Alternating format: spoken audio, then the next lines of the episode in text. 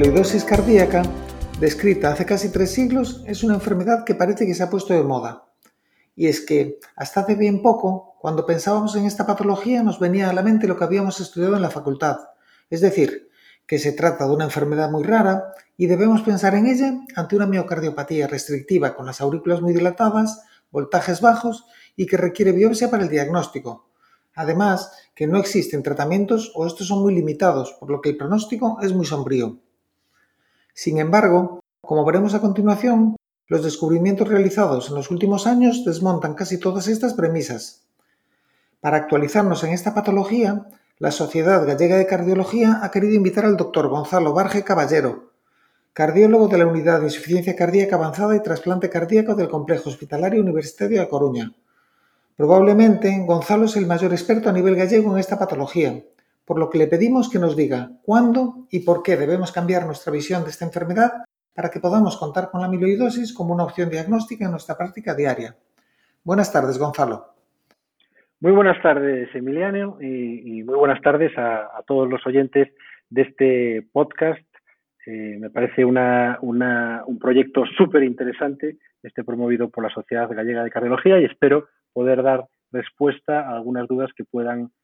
eh, existir sobre la amiloidosis cardíaca. En primer lugar, ¿podrías resumirnos brevemente en qué consiste la amiloidosis? Sí, eh, la amiloidosis en esencia es una enfermedad que es debida al depósito en el espacio extracelular de los tejidos de una sustancia que denominamos amiloide,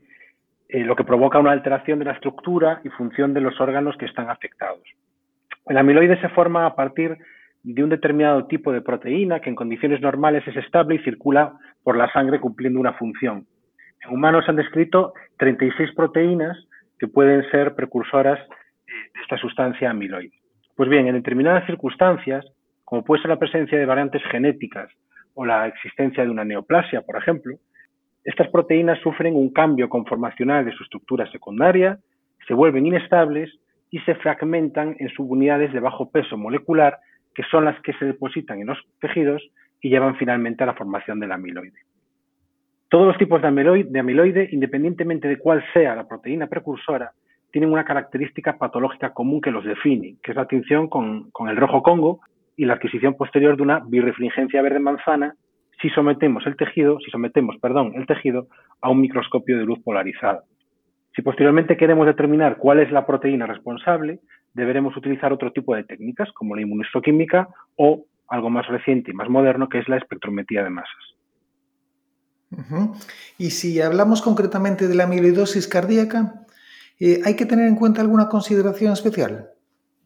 Bueno, la amiloidosis cardíaca fundamentalmente eh, es la infiltración extracelular que el amiloide genera del tejido cardíaco. Ello lleva a una serie de cambios estructurales y funcionales que son los responsables de la sintomatología del paciente. Eh, como decíamos antes, se han descrito 36 proteínas que en humanos pueden causar amiloidosis. Sin embargo, a nivel cardíaco vamos a encontrar fundamentalmente nueve. Son las cadenas ligeras, la transtirretina, el amiloide sérico A, el fibrinógeno, las apolipoproteínas A1, 2 y 4, la beta-2 microglobulina y la gelsolina. Afortunadamente, las dos primeras suponen el 98% de todos los casos, por lo que en la práctica clínica diaria la amiloidosis cardíaca es en esencia una enfermedad debida al depósito de cadenas ligeras o debida al depósito de transfierretina. Si hacemos una pequeña descripción de estos dos tipos más frecuentes de la enfermedad, podemos decir que la amiloidosis por cadenas ligeras, cuya nomenclatura, eh, nomenclatura estandarizada es utilizando las letras mayúsculas AL, se engloba dentro de las denominadas gamapatías monoclonales, grupo de enfermedades en el que también encontramos otras como el mieloma múltiple o la macroglobulinemia de Waldenström. En esta enfermedad lo que ocurre es que una clona patológica de un determinado tipo de célula plasmática produce grandes cantidades de un único tipo de cadena ligera, que como sabéis forman parte de la, de la estructura de las inmunoglobulinas y pueden ser de dos tipos, lambda y kappa. Esta cadena ligera patológica, que es lo que denominamos el componente monoclonal, es la que se va a depositar en el tejido y finalmente formar el amiloide. La amiloidosis cardíaca por transferretina, por otro lado, cuya nomenclatura estandarizada es utilizando las letras mayúsculas A, T, T, R, Es una enfermedad que, aunque comparte con la anterior la producción de amiloide, tiene una fisiopatología radicalmente diferente. En este caso, la responsable es una proteína de síntesis principalmente hepática que se denomina transtirretina y que recibe su nombre de la función que ejerce en el organismo, que es el de transportar tiroxina y retinol. Hay que resaltar que el otro nombre que recibe esta proteína y que quizás resulte más familiar es prealbumin. Eh, fundamentalmente existen dos formas de amiloidosis cardíaca por transtirretina, una hereditaria, eh, a la que la manera correcta hoy en día de referirse es como ATTR variante, escribiendo una V pequeña tras las letras, eh, tras las letras ATTR, que es debido a la existencia de una variante genética patogénica en el gen de la proteína que codifica la transtirretina, lo que hace que ésta tenga una estructura anómala y finalmente lleva al depósito patológico en los, tejidos. La otra forma de amiloidosis cardíaca por transtirretina, una no hereditaria, que también se conoce como wild type, en el que la transtirretina, la proteína tiene una estructura normal y se deposita de forma anómala en los tejidos por un mecanismo no bien conocido, pero que sabemos que se relaciona con el envejecimiento. Hay que decir que esta última forma de amiloidosis por transtirretina, la wild type, antes se conocía como senil, pero esto es una terminología que hoy en día se considera desactualizada y desaconsejada por la evidencia de afectación de esta enfermedad también a personas jóvenes, incluso por debajo de los 50 años. Mira, como comentamos antes, eh, inicialmente o antes se pensaba que era una enfermedad muy, muy rara, ¿no? Pero, pero los últimos descubrimientos han cambiado un poco esa visión, ¿no? ¿Podrías darnos algunos datos epidemiológicos disponibles en la actualidad sobre la amiloidosis cardíaca? Bueno, eh, lo primero que hay que decir es que no disponemos de muchos estudios epidemiológicos sobre la amiloidosis cardíaca. Lo que sí es que hasta hace años, hasta hace no muchos años, se creía que la amiloidosis cardíaca por cadenas ligeras, la que decíamos que su nomenclatura es AL, era la forma más frecuente.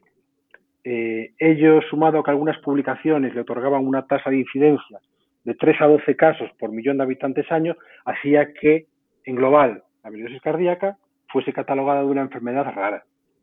Sin embargo, hoy en día podemos asegurar, sin temor a equivocarnos, que la amiloidosis cardíaca por transtirretina es la forma más frecuente. Para ilustrar esta afirmación, hay que decir, por ejemplo, que en el registro prospectivo de la enfermedad que se lleva a cabo en nuestra comunidad autónoma y que se inició en enero del 2018,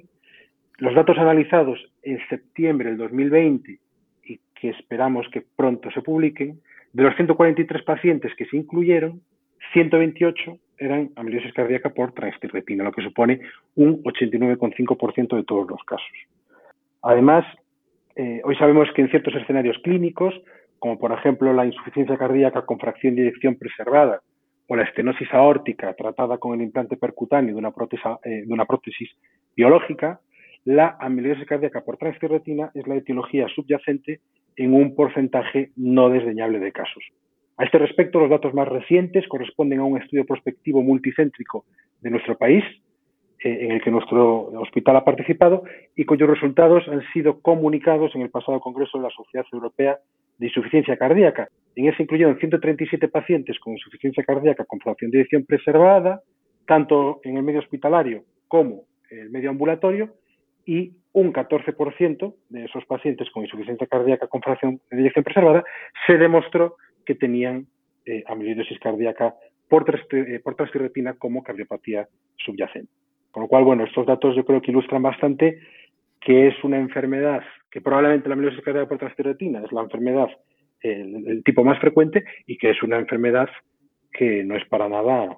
no se puede considerar para nada una enfermedad eh, extraña. Raro, ¿no?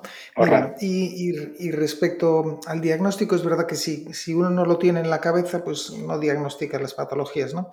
Pero, no sé, se, hace un poco complicado, ¿no? Eh, es una enfermedad, vamos, los, descubrimientos actuales, es una enfermedad que hay que tener presente, ¿no? Pero cuesta un poquito diagnosticarla. ¿Qué, nos puedes decir de eso? Bueno, eh, en mi opinión, en la mayor parte de los casos, yo creo que la amiloidosis cardíaca no es una enfermedad difícil de diagnosticar, de confirmar el diagnóstico. Sin embargo, sí que es una entidad en la que quizá más que en otras patologías es muy importante tener un alto grado de sospecha para que podamos detectarla. En, caso contrario, podemos incurrir en errores diagnósticos o no errores, en, establecer diagnósticos alternativos al, verdadero diagnóstico de amiloidosis cardíaca. Esto es algo que se ha visto en varias series de pacientes con amiloidosis cardíaca, como la que recoge la corte histórica entre los años 1998 y 2018 en nuestro, en nuestro centro, en la que veíamos que un 45% de los pacientes con amiloidosis cardíaca previamente a ese diagnóstico habían sido catalogados de otro tipo de cardiopatías, fundamentalmente la miocardiopatía hipertrófica y la cardiopatía hipertensiva. Por lo tanto, eh, es importante, eh, esto resalta la importancia de sospechar, de pensar en la enfermedad para poder detectarla. Porque si, como bien decías al principio, si no pensamos en ella, es muy probable que no la, que no la diagnostiquemos y que el paciente pues pueda acabar con un diagnóstico alternativo de una enfermedad con, un fenotipo de eh, cardíaca. Ya, pero bueno, es verdad que la, cardiopatía hipertensiva es muy frecuente, ¿no? Y diversos grados de hipertrofia en el eco lo vemos con mucha frecuencia en pacientes de edad avanzada. ¿Qué claves nos darías? ¿En qué pacientes deberíamos sospecharla o tenerla presente? Eh, bueno, efectivamente, eh, eh, la sospecha diagnóstica de amiloidosis cardíaca tiene que basarse en la recolección de una serie de datos que sugieran, que sugieran su presencia en contra de otro tipo de alternativas diagnósticas. estos datos sugestivos, las banderas rojas, en inglés, en inglés ese término que ya nos resulta muy familiar, que es el de las, las red flags. Pues todos estos datos que nos pueden sugerir la enfermedad, tenemos que buscarnos buscarlos fundamentalmente en la historia clínica, en la exploración física, el electrocardiograma, el ecocardiograma transtorácico y la resonancia magnética cardíaca. De esta manera, según las recomendaciones de la Sociedad Europea de Cardiología, que han sido publicadas muy recientes sobre el manejo de la amiloidosis cardíaca, han sido publicadas hace unos meses en el European Heart Journal, esta sospecha, esta sospecha de amiloidosis cardíaca podemos establecerla en un paciente con un engrosamiento ventricular eh, izquierdo de 12 milímetros o más y la presencia de al menos otro dato sugestivo o red flag, como puede ser eh, la presencia de insuficiencia cardíaca en un paciente de 65 años o más, la presencia de alguna eh, conectivopatía, que ya sabéis que es algo que se asocia muy frecuentemente a la meiosis cardíaca por trasteretina y con conectivopatía me refiero al síndrome de túnel carpiano, a la ruptura del bíceps, que a la exploración física nos da el signo de Popeye, también podemos encontrar datos sugestivos de la enfermedad en el electrocardiograma, fundamentalmente eh, la presencia de un patrón de pseudoinfarto o la presencia de un índice de Sokolov por debajo de 1,5 milivoltios. Y finalmente, pues otra prueba que en muchos casos no es necesaria, pero si está disponible es un arma para la sospecha muy importante, es la resonancia magnética. Pues en ella diferentes eh, datos, como puede ser la presencia de ciertos patrones característicos del enlace tardío con gadolinio o la presencia de un volumen extracelular elevado, pueden eh, ponernos en alerta de que el paciente pueda presentar esta enfermedad. Sin embargo, otra cuestión también que me gustaría destacar y que eh, hiciste referencia al principio es que en muchos casos la amiloidosis cardíaca se puede presentar con datos, tanto clínicos como las pruebas complementarias, que se alejan un poco de la idea, del concepto más clásico que tenemos de la enfermedad, con esos patrones de hipertrofia concéntrica, extracción de edición preservada o incluso la presencia de los bajos voltajes, que hoy en día sabemos que son poco frecuentes, sobre todo en ciertas formas de la enfermedad, como la amiloidosis cardíaca por retina. Pues lo que quiere decir es que muchos pacientes, o cierto porcentaje de pacientes, se van a presentar con datos que no son a priori tan característicos o que no asociamos tan directamente a esta enfermedad, como puede ser la presencia de disfunción ventricular al diagnóstico o la presencia de patrones de hipertrofia ventricular que no son concéntricos, sino que son asimétricos. Pues estas características, por ejemplo, del eco, se pueden presentar en hasta cerca de un tercio de los pacientes. Con lo cual, eh, es verdad que hay ciertos hallazgos muy característicos y que tenemos que tener en la cabeza, pero también tenemos que saber que en otro grupo de pacientes, no desdeñable porcentaje, podemos eh, encontrar otro tipo de hallazgos que a priori nos parecen menos característicos de la enfermedad. Y cuando uno sospecha, establece la sospecha clínica. ¿cómo podemos confirmar que en efecto nos encontramos ante una amiloidosis cardíaca? ¿Es necesario hacer una biopsia? Eso de que hablábamos antes. Eso es. Pues esto es, esto es la pregunta fundamental y esto es un poco lo que ha cambiado en los últimos años el, el paradigma de la enfermedad. ¿no? Ante un paciente que sospechamos amiloidosis cardíaca, hoy por hoy lo primero que tenemos que solicitar es dos estudios no invasivos, dado que en ciertas circunstancias ello nos puede llevar directamente al diagnóstico de amiloidosis cardíaca por transtirretina sin la necesidad de realizar estudios invasivos. Esto es lo que conocemos como el diagnóstico no invasivo de la amiloidosis cardíaca por transtirretina, que como digo, ha revolucionado el manejo de esta enfermedad y es el principal responsable del gran aumento de casos al que hemos asistido, eh, gran aumento de casos diagnosticados al que hemos asistido en los últimos años. Estas dos pruebas no invasivas son una prueba de imagen nuclear, que es una gammagrafía utilizando como radiotrazador o radiofármaco un bifosfonato marcado con tecnecio 99. Este bifosfonato, estos eh, bifosfonatos, hay tres disponibles, pero fundamentalmente en nuestro medio y mm, eh, a nivel europeo es el más frecuente, es el eh, denominado DPD, que es el ácido 3,3 difórfono 1,2 propano dicarboxílico, tiene este nombre un tanto extraño, pero afortunadamente con DPD es suficiente. Pues bien, la solicitud de esta gammagrafía, si tenemos un resultado positivo que lo consideramos con un grado de captación de Perugini 2 o 3, los grados de Perugini son 4, 0, eh, perdón, son eh, 4, 0, 1, 2 y 3, Cero es cuando a nivel cardíaco no hay captación del radiotrazador, uno cuando la captación es menor que la costilla adyacente, dos, una captación similar y tres, más captación que la costilla adyacente. Bien, pues cuando el grado de Perugini es dos o tres, consideramos en este algoritmo diagnóstico no invasivo de la enfermedad que hay una captación cardíaca. Si sumamos esto a la ausencia de un componente monoclonal que eso lo estudiamos con eh, un estudio de inmunofijación en sangre y en orina, o sea, dos estudios de inmunofijación, tanto en sangre como en orina, y la determinación de cadenas ligeras libres en sangre, y eso nos da un resultado negativo, la combinación de ambas cosas, recuerdo, una gamografía con captación 2 o 3, una gamografía de PD, y la ausencia de este componente monoclonal, con un valor predictivo positivo cercano al 100%, o el 100%, tenemos establecido el diagnóstico de amiloidosis cardíaca por transtirretina. De tal manera que hoy por hoy, ante una sospecha de la enfermedad, todos los pacientes debemos solicitarle ambos estudios. ¿Qué ocurre si el paciente no presenta posibilidad de diagnóstico no invasivo de amiloidosis cardíaca por transtirretina? Entonces entramos en un abanico de posibilidades, en un abanico de, de combinación de resultados, puede ser una gammagrafía positiva y que a su vez también el paciente tenga un componente monoclonal, la gammagrafía con una captación menor de 2 y que también tenga componente monoclonal, o las dos cosas negativas, en estos casos, pues ya el diagnóstico se complica un poco más y en todos estos casos va a ser necesaria la realización de un estudio invasivo, de, un estudio histológico, para poder eh, determinar eh, si el paciente primero tiene una amiloidosis cardíaca y segundo, qué tipo probablemente sea uno de los dos más frecuentes por cadenas ligeras o por transferretina, pero necesitamos un estudio histológico para poder establecerlo. ¿Qué estudio histológico? Bueno, en principio, eh, una regla de oro en esta enfermedad es que hay que tratar de biopsiar el órgano que clínicamente está afecto, dado que eso nos da la mayor rentabilidad diagnóstica. Si estamos hablando de amiloidosis cardíaca, lo más rentable para el diagnóstico es la realización de una biopsia endomiocárdica. Esto sobre todo es cierto si nos referimos al subtipo eh, por transtirretina, dado que estudios eh, histológicos en otros órganos, a otros niveles, como puede ser el ampliamente utilizado, eh, la grasa abdominal, pues únicamente podemos encontrar porcentajes de positividad en torno al 14-20% de los pacientes, con lo cual es muy probable que aunque el paciente tenga la enfermedad, ese estudio histológico resulte negativo y lo único que vamos a hacer es retrasar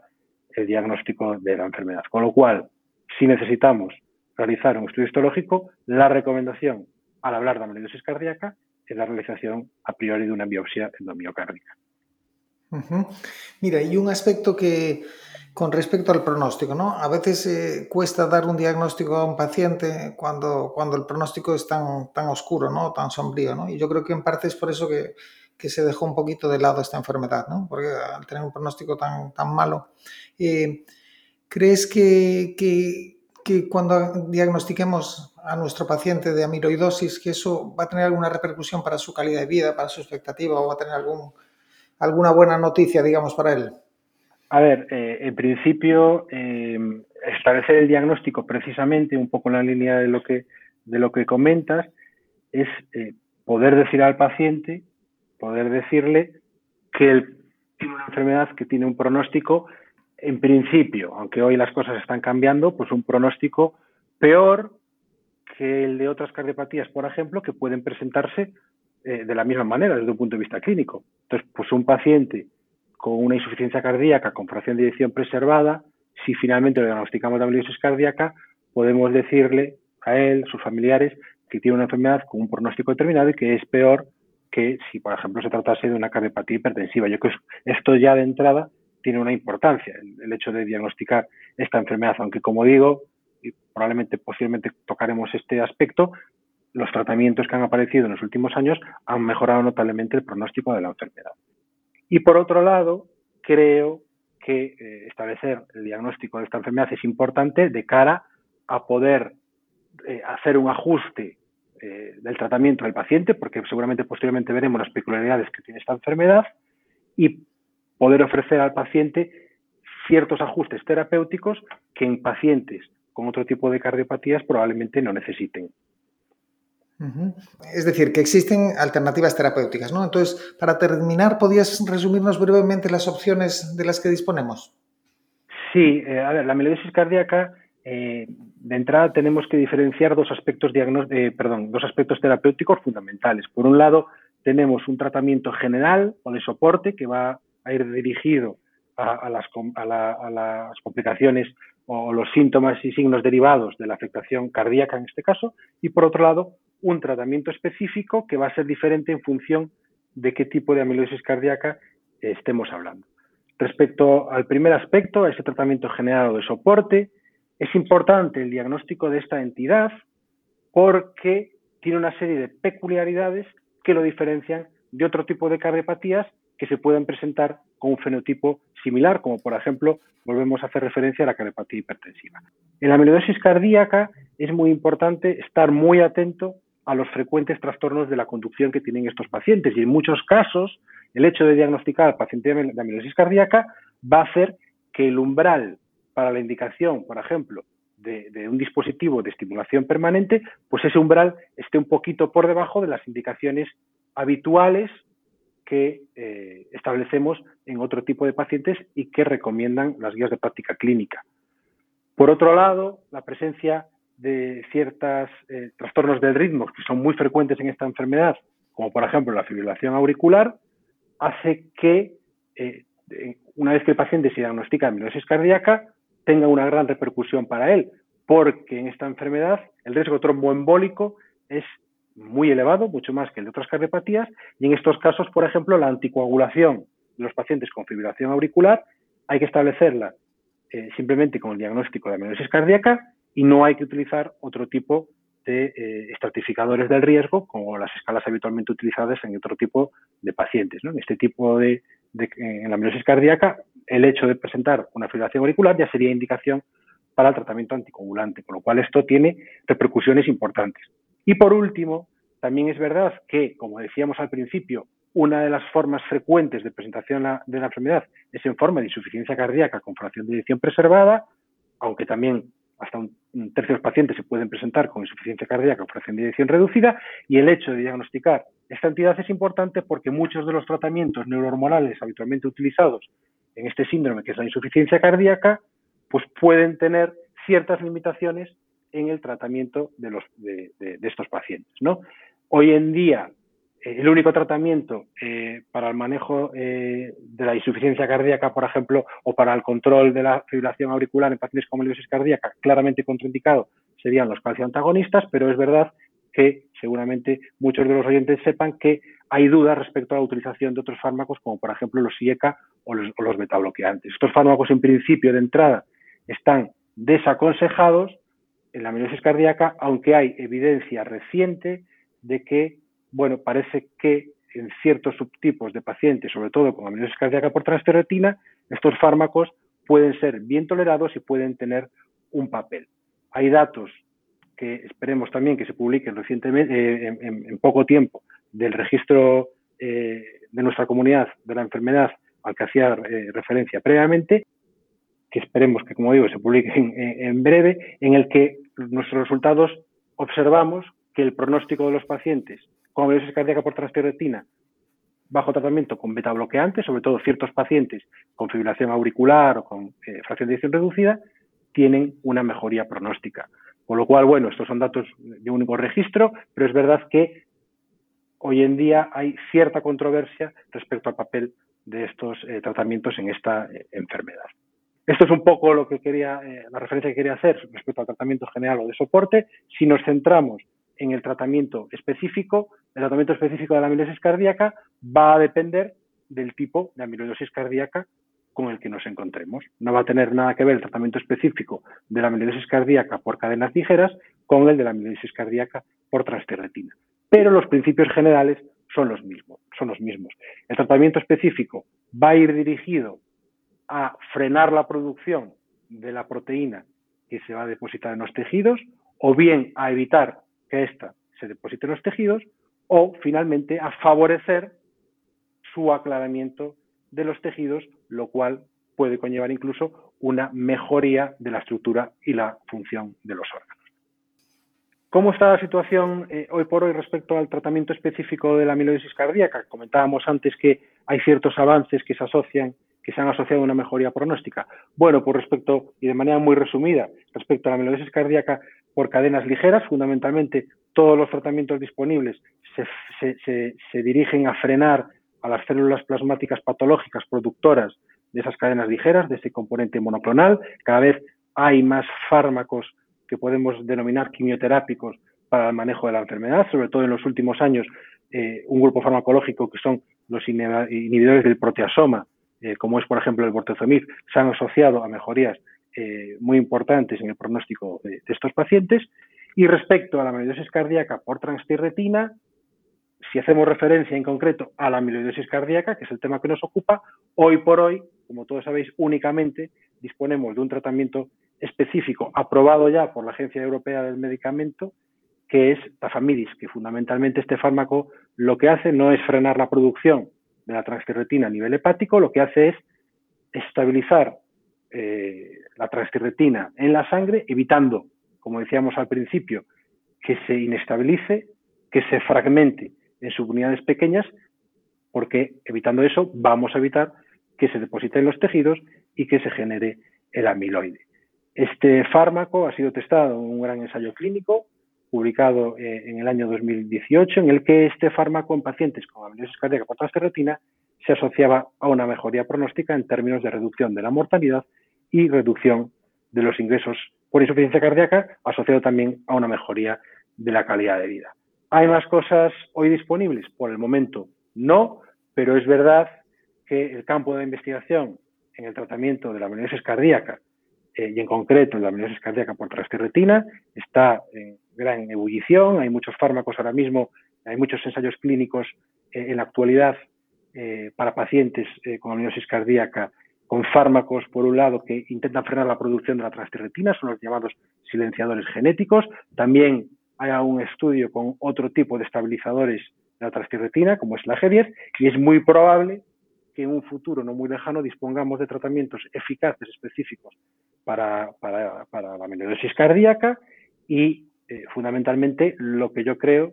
es que eh, el tratamiento de esta enfermedad va a ir dirigido a la utilización de fármacos que actúen en varios puntos del proceso amiloidogénico, tanto en la reducción de la producción en la estabilización de la proteína en la sangre y también, finalmente, en tratar de eliminar